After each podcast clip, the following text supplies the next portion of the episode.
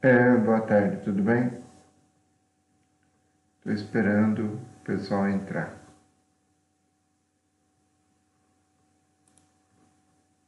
Espero que todo mundo. Alô? Espero que todo mundo esteja me escutando.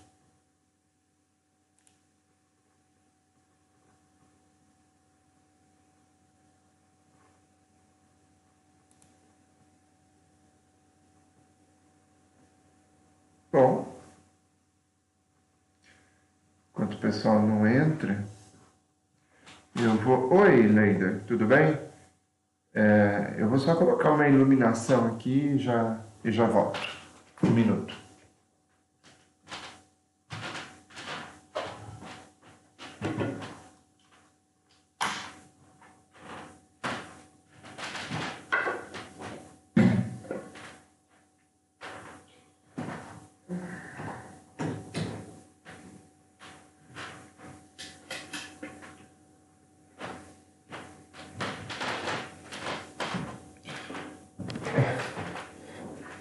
Parece que deu uma melhorada.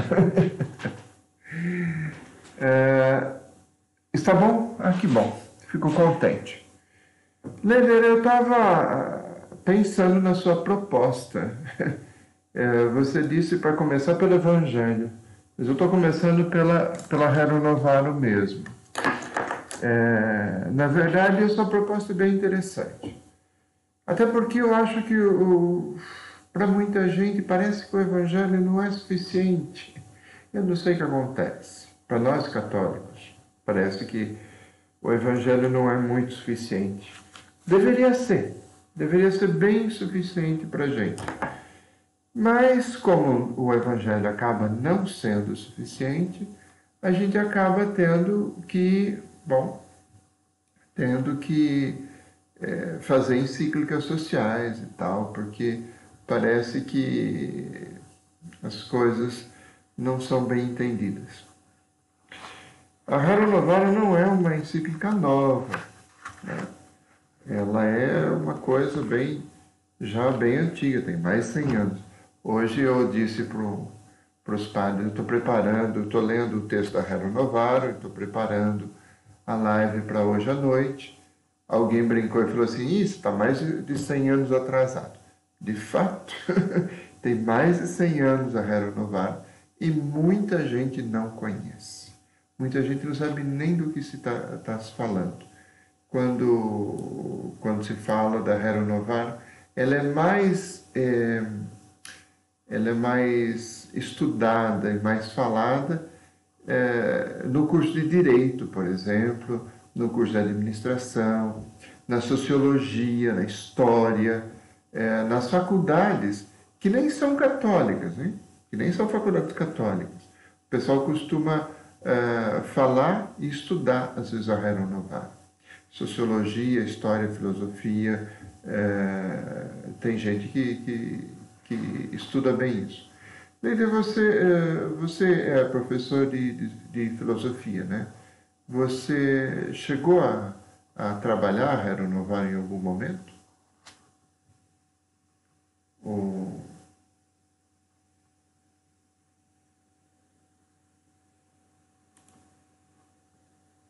não sei se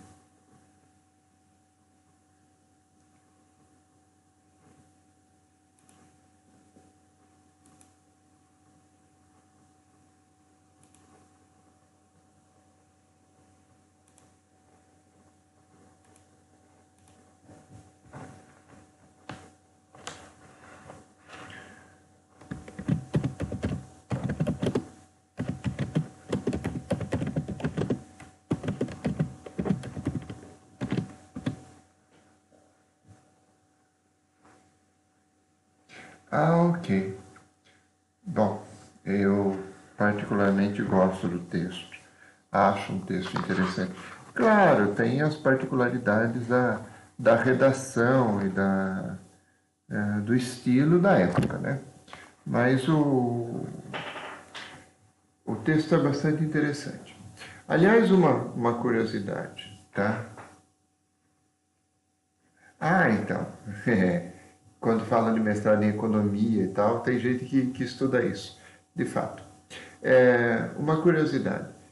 Leão XIII era um papa é, extremamente marcado pelo Concílio Vaticano I.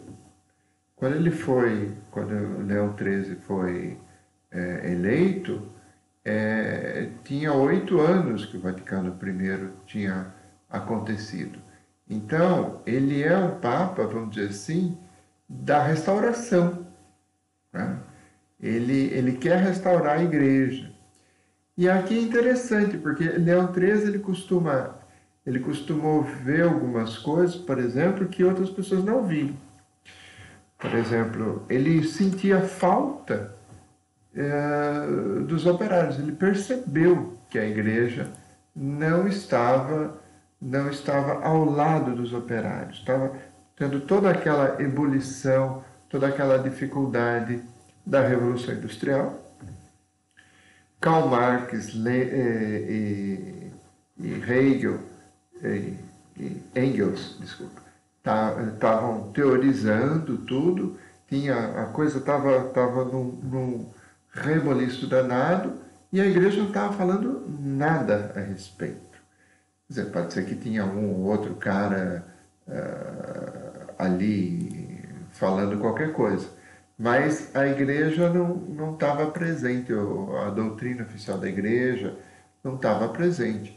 Então aí o, Leão XIII, quando ele faz a encíclica, e ela é assinada em 15 de maio de 1800, deixa eu ver aqui a data direitinho, para não errar, 1891, né?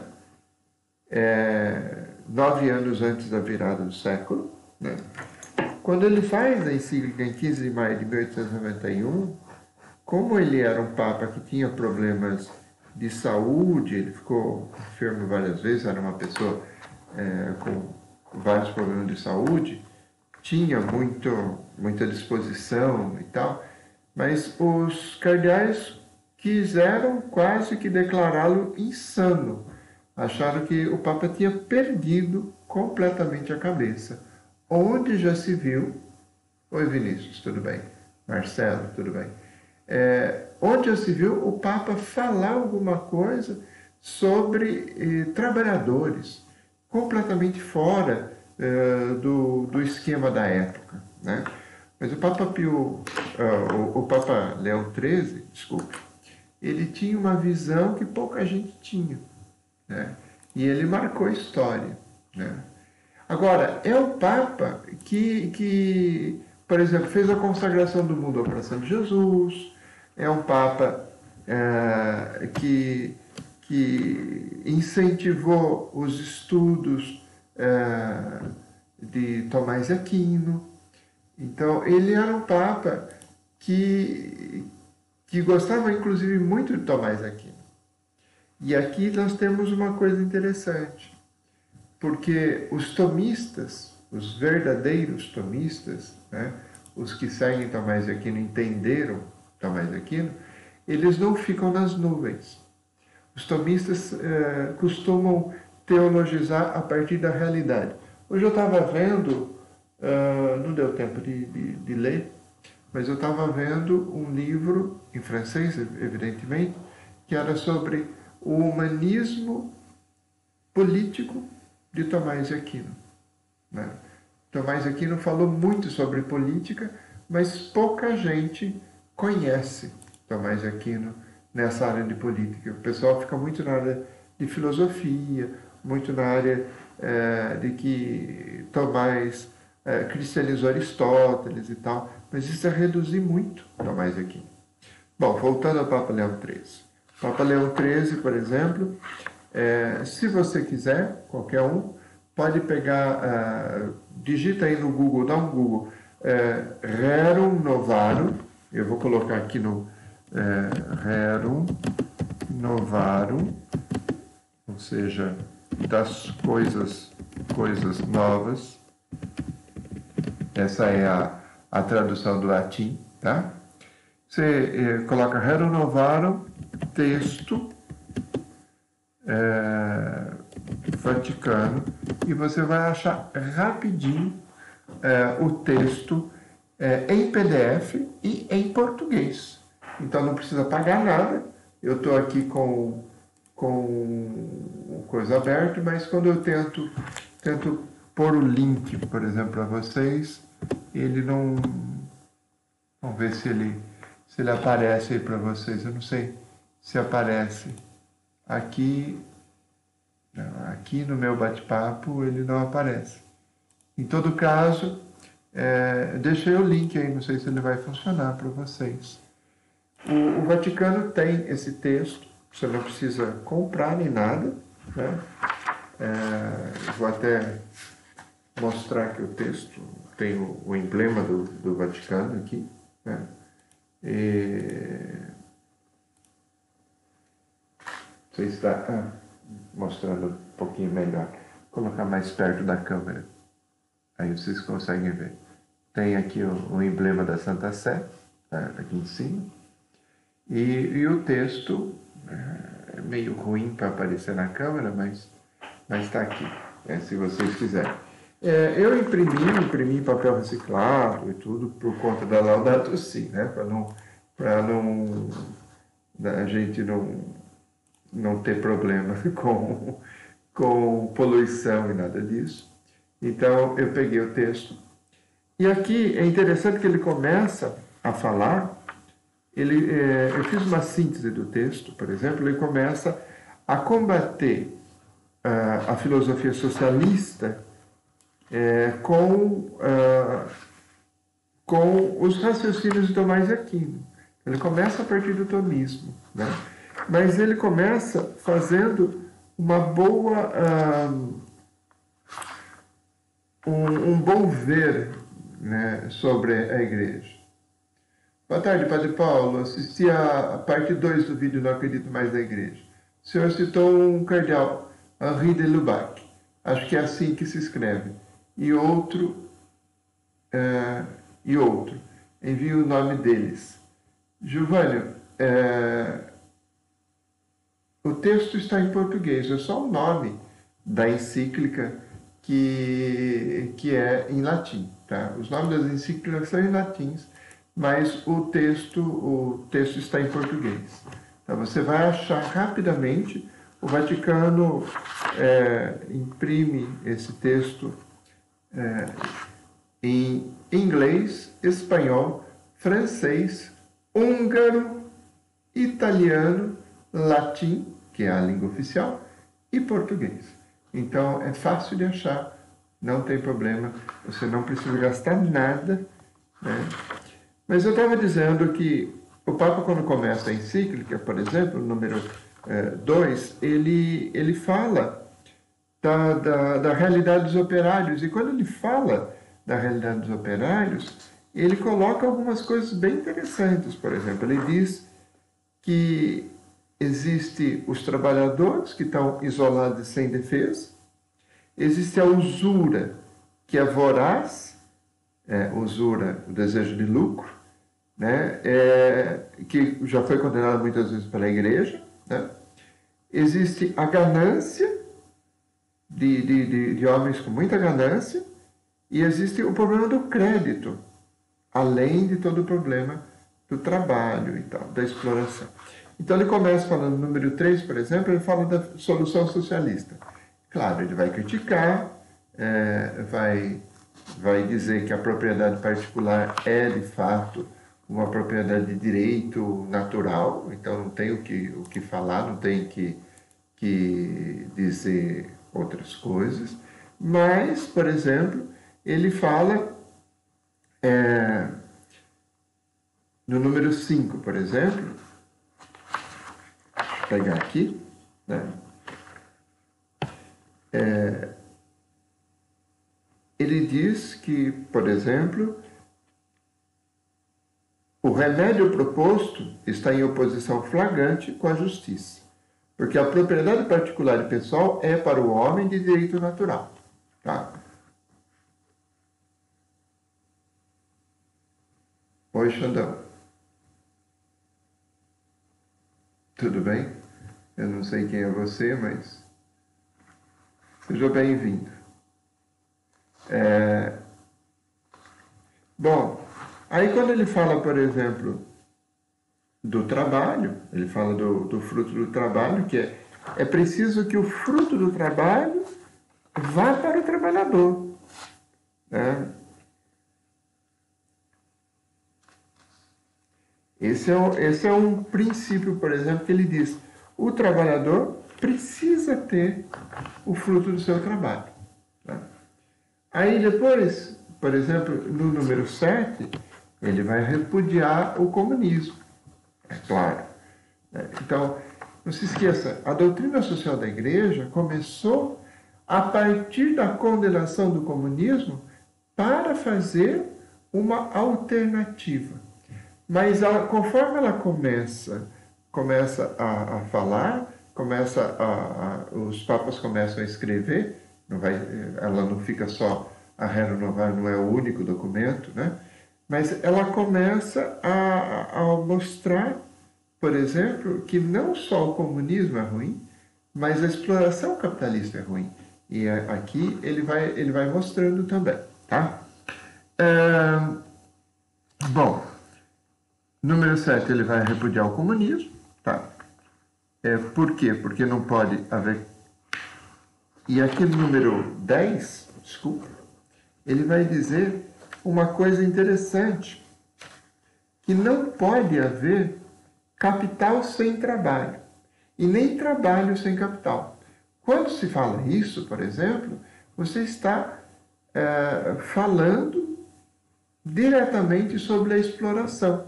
Está falando, es, condenando diretamente a especulação, tanto imobiliário como financeiro. Não se esqueça que o capitalismo hoje, né, ele vive da especulação financeira. Ele vive disso. As pessoas vivem de aplicar dinheiro sem trabalhar. E esse é um grande problema. Tá? É, então, ele vai, ele vai dizer que esse é um princípio que deve ser colocado. Elas têm imperiosa necessidade uma da outra. Não pode haver capital sem trabalho e nem, nem trabalho sem capital. Ok. É, vão, ele vai começar a dizer pela primeira vez na história da igreja, no número 10, por exemplo, ele vai começar a dizer que existem obrigações para os pobres, para os operários, mas também existem obrigações para os ricos e para os patrões. Né? Então, quando se fala de obrigação para ricos e patrões, é a primeira vez que está se colocando limite à burguesia. Né? É, porque a burguesia, ela reina, ela reina é, livre desde que o feudalismo caiu. Né? Ela que domina as monarquias, ela que dá o dinheiro para manter as igrejas, mas pela primeira vez um Papa diz né, que, escuta isso, número 10, não foi Marx que escreveu isso, é o Papa e um Papa extremamente tradicional, tá? O que é vergonhoso e desumano é usar dos homens como divis instrumentos de lucro e não os estimular e não os estimar, desculpe, senão na proporção do vigor dos seus corpos. Então, ele está falando aqui, né?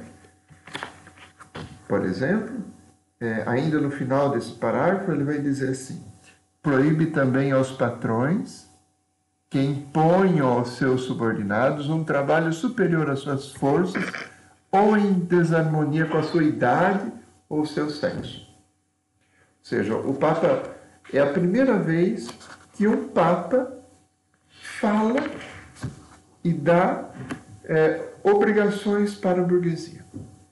A burguesia se acha sem obrigação. Até hoje. Até hoje. Bom, ele fala de obrigações dos operários, dos ricos, e ele fala em obrigações do Estado. É, e aqui, então, ele está falando de obrigações do Estado, não naquele sentido que Maquiavel, por exemplo, é, falaria. Maquiavel escreve um texto para o príncipe para dizer como se manter no poder. É, o Papa diz que os estados têm obrigação de cuidar do seu povo, e que é uma coisa é, interessante, né? Ele cita no número 16 é, a história da igreja que nunca abandonou os pobres. Ele cita, por exemplo, Tertuliano, que fala que na época dele, Tertuliano no século IV, né? É, terceiro, quarto, e Tertuliano fala que na época dele existem depósitos de piedade, ou seja, todo mundo doa as coisas para a igreja e depois isso é distribuído pelos diáconos, pelos padres e tal. Então existem celeiros, depósitos de piedade. E sabe onde o pessoal, onde o pessoal é, deposita, em que momento o pessoal traz? Para a Eucaristia. O pessoal vem para a Eucaristia, né? Justamente para trazer a, a partilha das suas coisas, para partilhar o corpo e o sangue do Senhor e para partilhar as riquezas. Então, ele lembra disso no número 16, por exemplo, ele fala isso, né? E aqui ele começa a dizer, por exemplo, uma coisa interessantíssima, número 13, deixa eu ver se eu acho aqui. É, número 13 da Rero Novara. É para as classes desafortunadas que o coração de Deus parece inclinar-se mais. Ele quase fala de uma opção pelos pobres. Interessante. É pela número 13. É para as classes desafortunadas que o coração de Deus parece inclinar-se mais. é, estamos falando de 1891 e não estamos falando de teologia da libertação. Né? Bom, é, número 18, ele faz uma afirmação bastante surpreendente, em que ele diz que os pobres e os ricos são, por direito natural, cidadãos. Ou seja, estamos falando de membros do mesmo Estado. Tá? É, depois, quando ele fala do Estado, quando ele entra no número 18 para falar do Estado, né, ele diz, por exemplo, os governantes que querem prover como convém ao público, o principal dever que domina todos os outros consiste em cuidar igualmente de todas as classes de cidadãos, observando rigorosamente as leis da justiça, chamada distributiva. Ou seja, é dever do Estado cuidar dos seus cidadãos. Número 18. É dever do Estado cuidar de todos os seus cidadãos. Eu quero só. Eu, eu coloquei aqui justamente porque um negócio novo. Tá? Depois, por exemplo,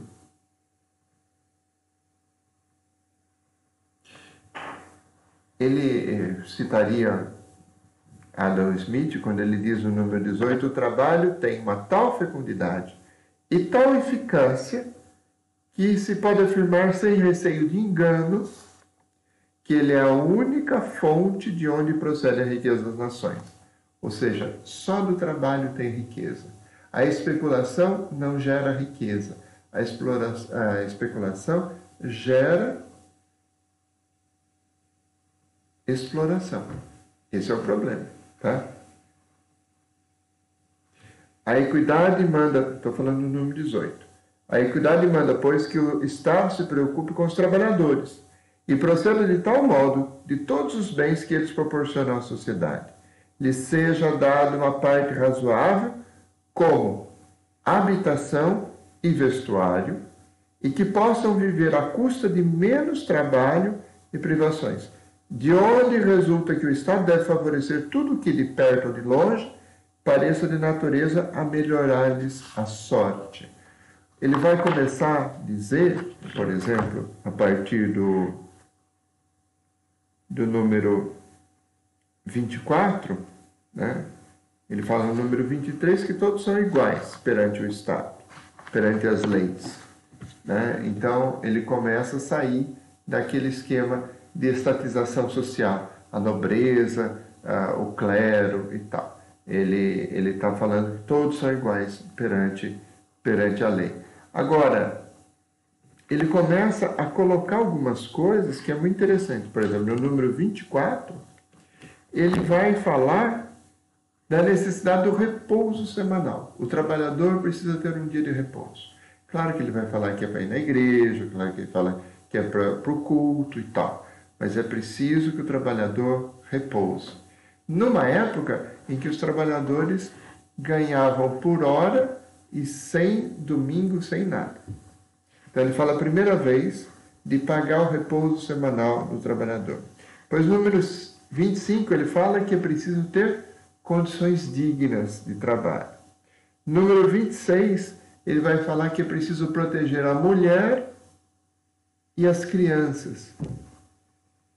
Porque as mulheres trabalhavam naquela época. Tá? Então, vamos por aqui. 24. Repouso semanal. No número 25, nós temos a proteção da mulher e das crianças, porque as crianças trabalhavam, e aqui ele começa, começa a, a, a exigir leis que protejam as crianças. Né? No número 27, ele fala de salário mínimo número 27, ele fala do salário mínimo. Vamos pegar aqui o número 27 para ver. Quer ver?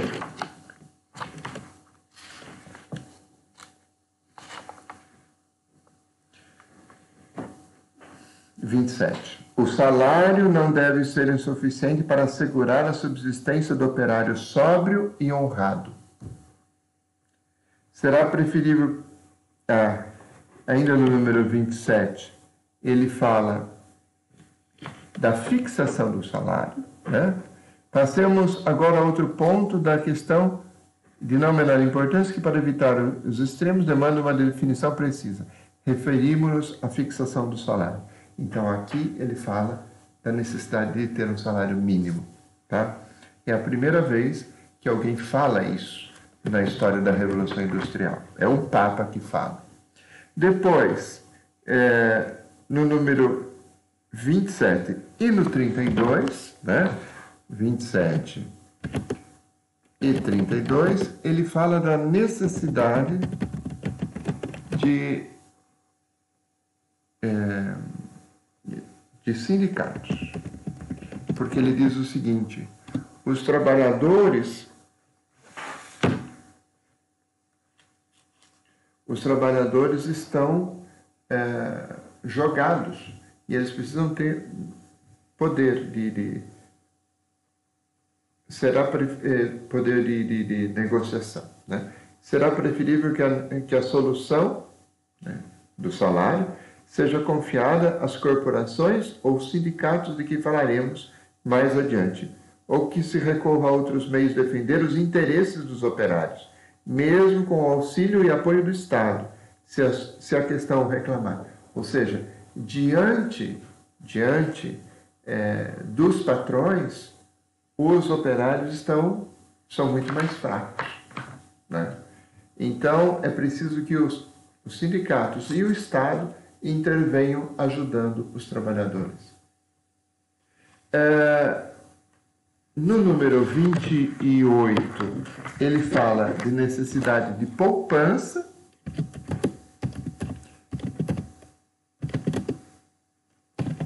poupança pessoal, ele diz, mas ele também diz é, que se houver uma poupança, se tiver uma tiver um progresso, por exemplo, a partir do, do salário,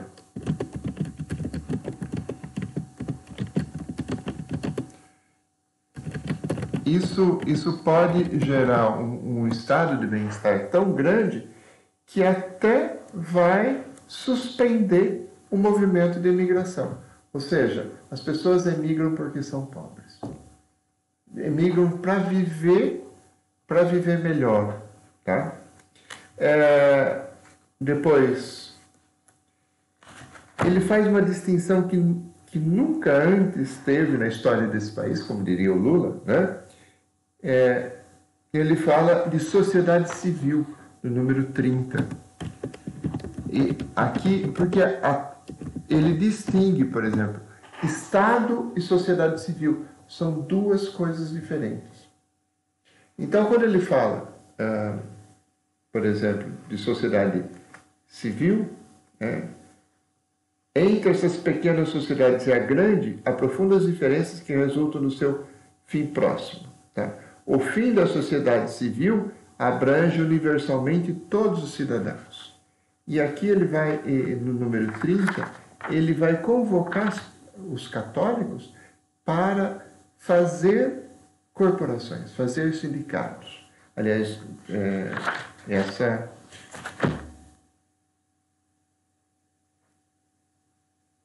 ele vai dizer, por exemplo, ainda de leis justas, no número 30, no número 33, ele vai dizer do direito de associação, que até, até hoje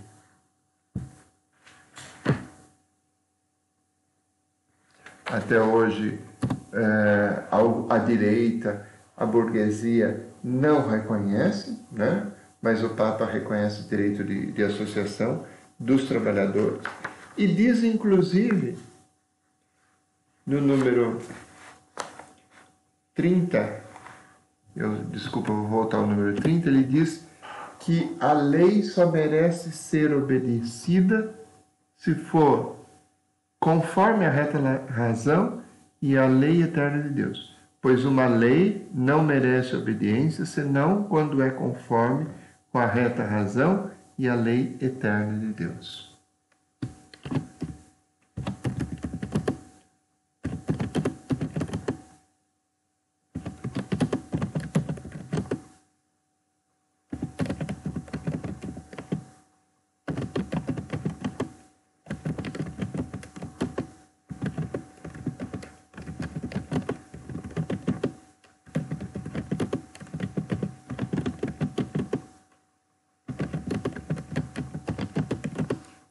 Aqui ele dá ele dá a possibilidade da desobediência civil.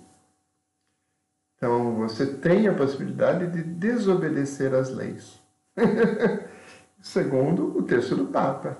Estamos falando de um Papa Leão XIII, tá? E aqui ele vai acabar o texto, né? ele vai acabar o texto número 34,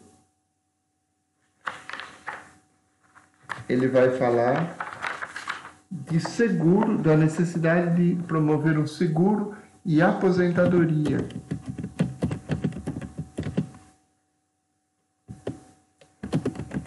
Seguro social.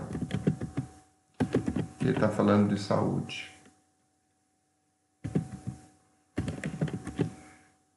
Escuta só. É, é necessário ainda prover de modo especial a que nenhum tempo falte trabalho a operar, e que haja um fundo de reserva destinado a fazer face não somente aos acidentes súbitos e fortuitos inseparáveis do trabalho industrial, mas ainda à doença, à velhice e aos revés da fortuna. é, aí no final ele termina, né?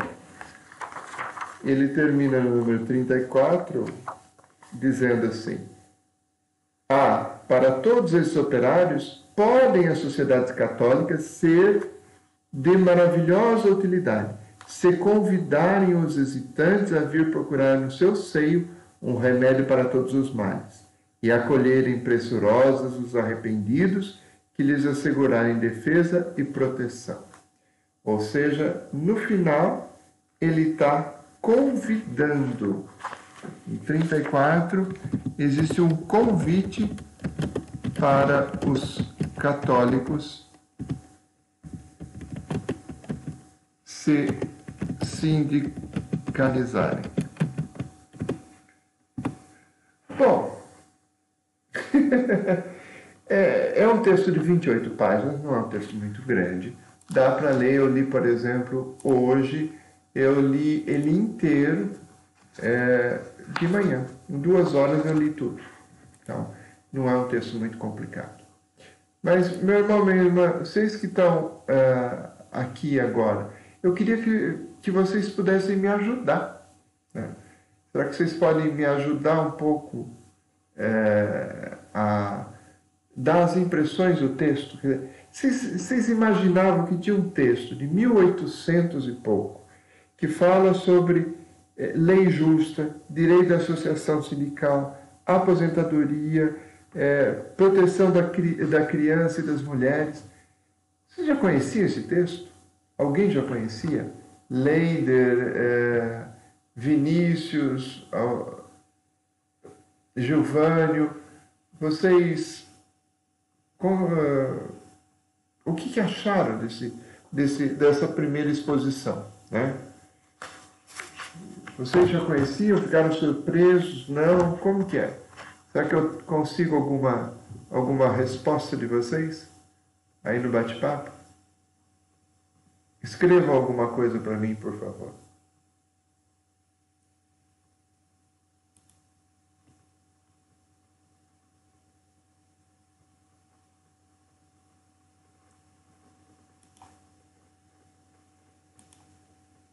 Não?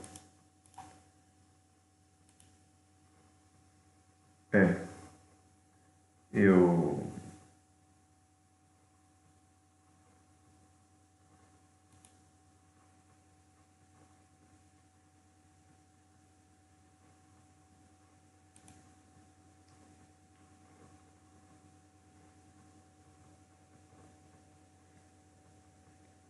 Bom, tudo bem. É... Não sei o que está acontecendo, mas não estou conseguindo retorno. De qualquer jeito, se você é, vai ver essa live em outro, em outro momento, é, de qualquer jeito, eu queria que você desse uma olhada e desse o direito da dúvida para, para a Igreja Católica. Porque, olha, na área de economia, na área de administração, na área de direito, o pessoal uh, costuma uh, falar da Rero Novaro como um marco na história da Igreja. E, e não é coisa nova, mas ninguém conhece.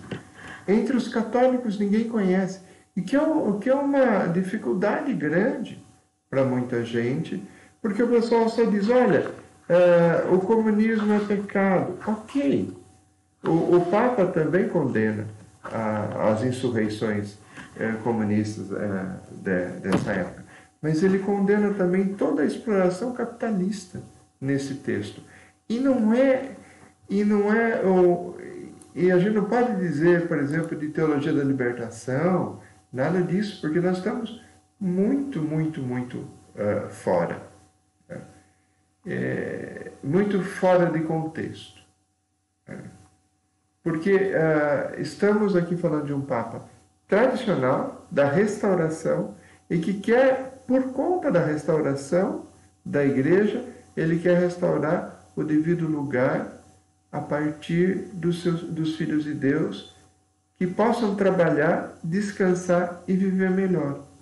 Então você tem aqui uma preocupação pastoral muito grande na igreja, e nós estamos falando de uma, de uma é, preocupação pastoral daquelas assim é, que acabam sendo inovadoras.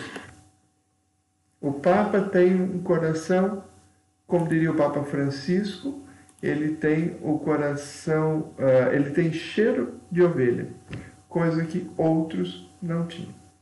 Meu irmão, minha irmã, é, eu estou pensando em fazer a próxima live semana que vem, se vocês puderem, se tiverem, tiver alguém disposto, né? É, que a gente possa fazer a live juntos e, e que você possa, possa ler. Né? O próximo é, texto é, é a octagésima Advênites. Não, peraí. Deixa, deixa eu pegar aqui para gente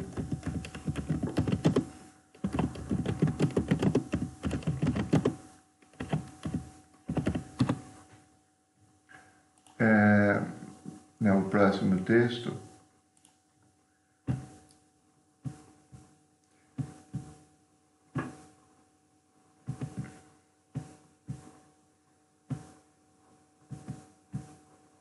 Ah, eu sou ruim de, de ver esse tipo de coisa.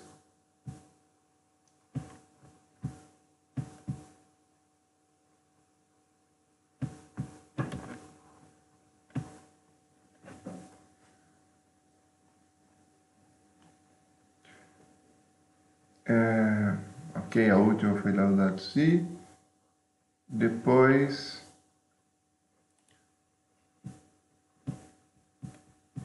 Ah. aqui os documentos. É, Rero Novaro, né? Depois, quadragésimo ano, Pio XI quadragésimo ano. É, é a encíclica que comemora os 40 anos da. Ah, Lídia, obrigado.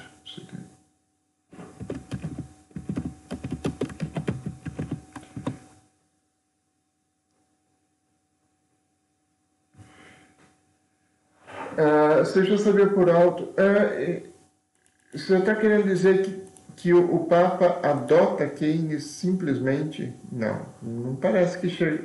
Mas ele, ele, ele chega a, a adotar algumas coisas da doutrina, uh, teo, da teoria econômica. Agora, ele faz tanta crítica o texto ele faz tanta crítica é, à exploração dos trabalhadores, dos operários, a questão do Estado, a questão do capital e tudo, que você pode dizer, olha, o Papa, começando a, a condenar o socialismo, ele, ele condena também o capitalismo. Né? E aí, então, é, ele, vai, ele vai mostrando as dificuldades que existem. O que eu fico muito preocupado é que muita gente, para dizer que, ah, porque o Papa condena o comunismo, o socialismo, é, é como se então isso justificasse simplesmente toda a exploração de mão de obra. Se você não conhece, eu não sei se você conhece, Leida, mas existe um, um, filme do Leonardo DiCaprio, que já é um filme velho, chama Diamante de Sangue, onde ele vai mostrar é, que para você usar um, um diamante, né, você dar de presente para sua namorada e tal, os, os ricos, para esse diamante chegar no pescoço de alguém, né, é, ele passou pela exploração de muita gente na África. E ele mostra esse caminho. Né? É, então, é, esse tipo de coisa, às vezes a gente quer esconder, porque a gente não gosta de ver, porque a gente acaba se sentindo um pouco cúmplice. Mas esse é um filme que, que, que vale a pena. Não sei se você conhece, Diamante de Sangue. É um filme que vale a pena. Né? Leonardo DiCaprio. Ele lembra aquele filme do, do Diamante Azul, lá do, do Titanic, né? do Coração Azul, acho que é, é que é um, um, diamante raro e tudo tal, e que vale muito, e que ele coloca no pescoço, da, da que o, o, cara coloca no pescoço da, da, esposa, e que ela, no fim, ela joga, joga o, o, o diamante fora. Né? Todo caso, é, para esse diamante chegar no pescoço dessa pessoa, o quanto de exploração já não se passou. E o Papa retoma essa condição dos operários. E é uma, é uma condição que a gente precisa repensar. Não dá para falar do capitalismo sem condenar o capitalismo a partir do doutrina social da igreja. Meu irmão, minha irmã, muito obrigado. A gente vai estudar o próximo documento Eu acho que esses documentos acabam nos ajudando bastante. É, a 40 ano ainda é antes do nazismo, mas quando a gente chegar lá no com Pio XI, as coisas começam a complicar bastante, porque ele é muito, é um papa muito, é, muito audaz e ele escreve, inclusive em alemão e italiano, condenando o fascismo e o nazismo. Estamos dentro da doutrina social da igreja. Não se esqueça disso. Se você puder, meu irmão, apareça aqui a próxima semana. A gente entra um pouco nessas histórias. Para mim, está me ajudando a ler, a refazer os caminhos. É, quem sabe eu monte um curso mais para frente sobre a doutrina social da igreja. Estou né? fazendo essas observações todas. Isso vai me servir ainda para frente. Meu irmão, minha irmã, muito obrigado de você ver essa live. E se você puder, próxima semana, eh, venha com o texto escrito, ou pelo menos com o texto copiado, para a gente é, ler e comentar. Tá bom? Muito obrigado. Deus abençoe. O Senhor esteja convosco, Ele está no meio de nós. Abençoe o Deus Todo-Poderoso, Pai, Filho e Espírito Santo. Amém. Muito obrigado você que, que assistiu essa